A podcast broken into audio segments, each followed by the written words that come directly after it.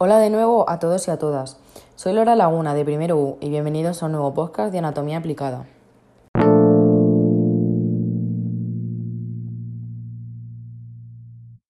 Para empezar con este podcast, hablaremos del concepto de parafilia. Se conoce por parafilia las fantasías o actos sexuales que salen de lo convencional. Se interpreta que la excitación sucede mediante la satisfacción de estas fantasías, por ejemplo, incluir objetos, animales u otras personas que se nieguen a la relación es parte de la parafilia. La parafilia se conoce como un deseo imposible de controlar, que va más allá de la voluntad de las personas. Quienes padecen algún tipo de parafilia generalmente no realizan tratamientos psicológicos, más bien lo toman como una condición normal de su vida íntima. Lo que al resto de la sociedad le parece sumamente extravagante o inentendible, algunos tipos de parafilia incluso están penados por ley. En el podcast de hoy nos vamos a centrar en el tipo de parafilias que existen.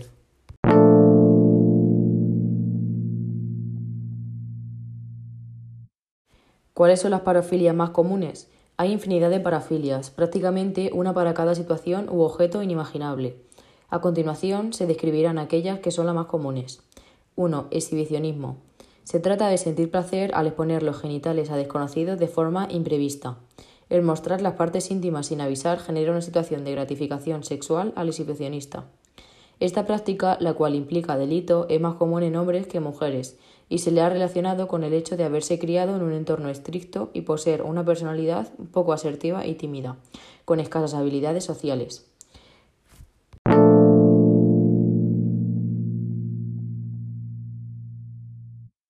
2. Fetichismo. El fetichismo se define como el conjunto de conductas, fantasías y necesidades sexuales en las que se requiere el uso de un objeto inanimado para sentir placer. Algunos de los objetos más comunes entre los fetichistas son los zapatos, la lencería, el cuero y la goma. Todo lo que se haga con el objeto y genere placer sexual se considera fetichismo, como por ejemplo el robarlo, masturbarse con él o simplemente viéndolo.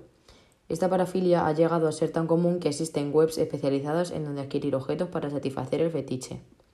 3. Frotismo o frauterismo. Implica sentir placer sexual al rozar los genitales en alguna persona desconocida y que ella no lo haya consentido.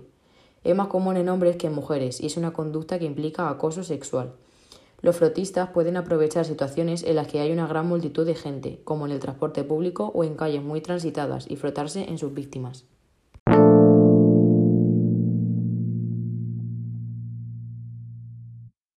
¡4! Pedofilia. Se define como el fuerte deseo de mantener relaciones sexuales con un menor, especialmente que tenga menos de 14 años. Los que llevan a cabo esta conducta delictiva se benefician de la desigualdad de poder que hay entre un niño y un adulto. El perfil del abusador sexual de niños ha sido relacionado con una infancia difícil, en la que se fue víctima de este tipo de violencia, especialmente de un hombre de la familia. No obstante, es importante tener en cuenta que no todas las personas abusadas en su niñez acabarán siendo pedófilos al llegar a la vida adulta. 5. Masoquismo sexual. Las personas masoquistas sexuales tienen placer en situaciones en las que se les humilla tanto física como psicológicamente, se les pega, tortura y ata. Es más común en mujeres.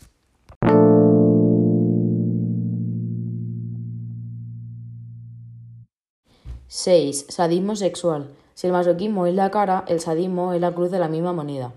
Esta parafilia implica sentir gratificación sexual ante el hecho de humillar, ejercer dominación y torturar a otra persona de forma no disimulada.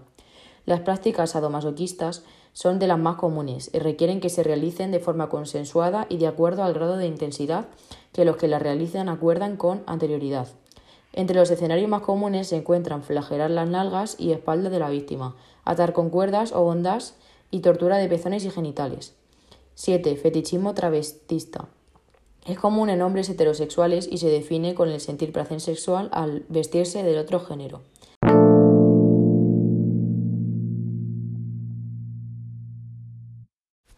¡7! Voyeurismo. Implica disfrutar sexualmente al observar a una persona desnuda, sin que ella sea consciente de que está siendo espiada. Esta parafilia implica un delito contra la intimidad de los demás. Para considerarlo voyeurismo, es necesario que el que observa lo haya planeado y lo haya hecho en varias ocasiones. El haber visto a una persona desnuda y haber disfrutado por ello, pero de forma no intencional, no se consideraría una conducta parafílica. 8. Necrofilia. Los necrofílicos sienten atracción sexual por los cadáveres, tanto humanos como animales. Esta preferencia se considera patológica e implica un delito de ser realizada. Un caso famoso de necrofilia es el caso de Karl Tanzer, quien fue capaz de exhumar el cadáver de la mujer de su vida y tener relaciones con ella.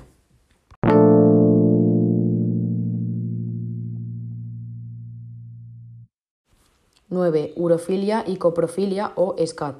En el caso de la urofilia, el objeto de deseo es la orina, ya sea ingiriéndola o siendo mojado con ella. Tocar, ver, escuchar a alguien orinar puede ser un estímulo suficiente como para que se genere gratificación sexual. La coprofilia viene a ser una parafilia prácticamente idéntica a la urofilia, solo que el objeto de placer son las heces y todo lo que esté relacionado con ellas. 10. Zoofilia. Los zoófilos fantasean con la idea de realizar el acto sexual con animales o incluso llegan a realizarlo. Este tipo de atracción sexual es común encontrarla en el ámbito rural. 11. Asfixiofilia. Consiste en sentir placer cuando se restringe intencionadamente la respiración, ya sea la de uno propio, asfixia autoerótica o sobre la pareja. Es de las más peligrosas dado que puede implicar la muerte accidental por hipoxia.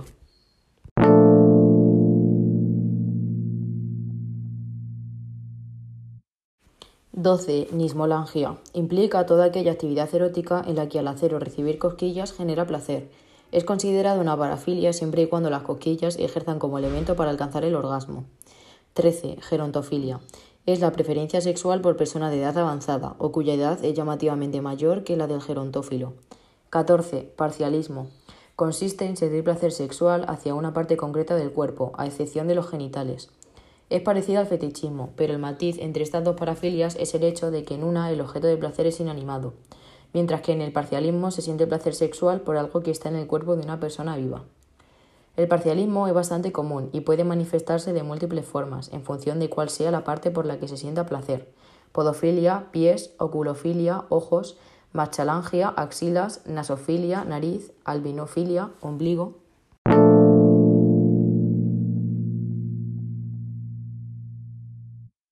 Para concluir la información proporcionada en este episodio, concretaremos con que las parafilias son la presencia de frecuentes e intensas conductas o fantasías sexuales de tipo excitatorio que implican objetos inanimados, niños o adultos que no consienten o el sufrimiento o la humillación de uno mismo o de la pareja.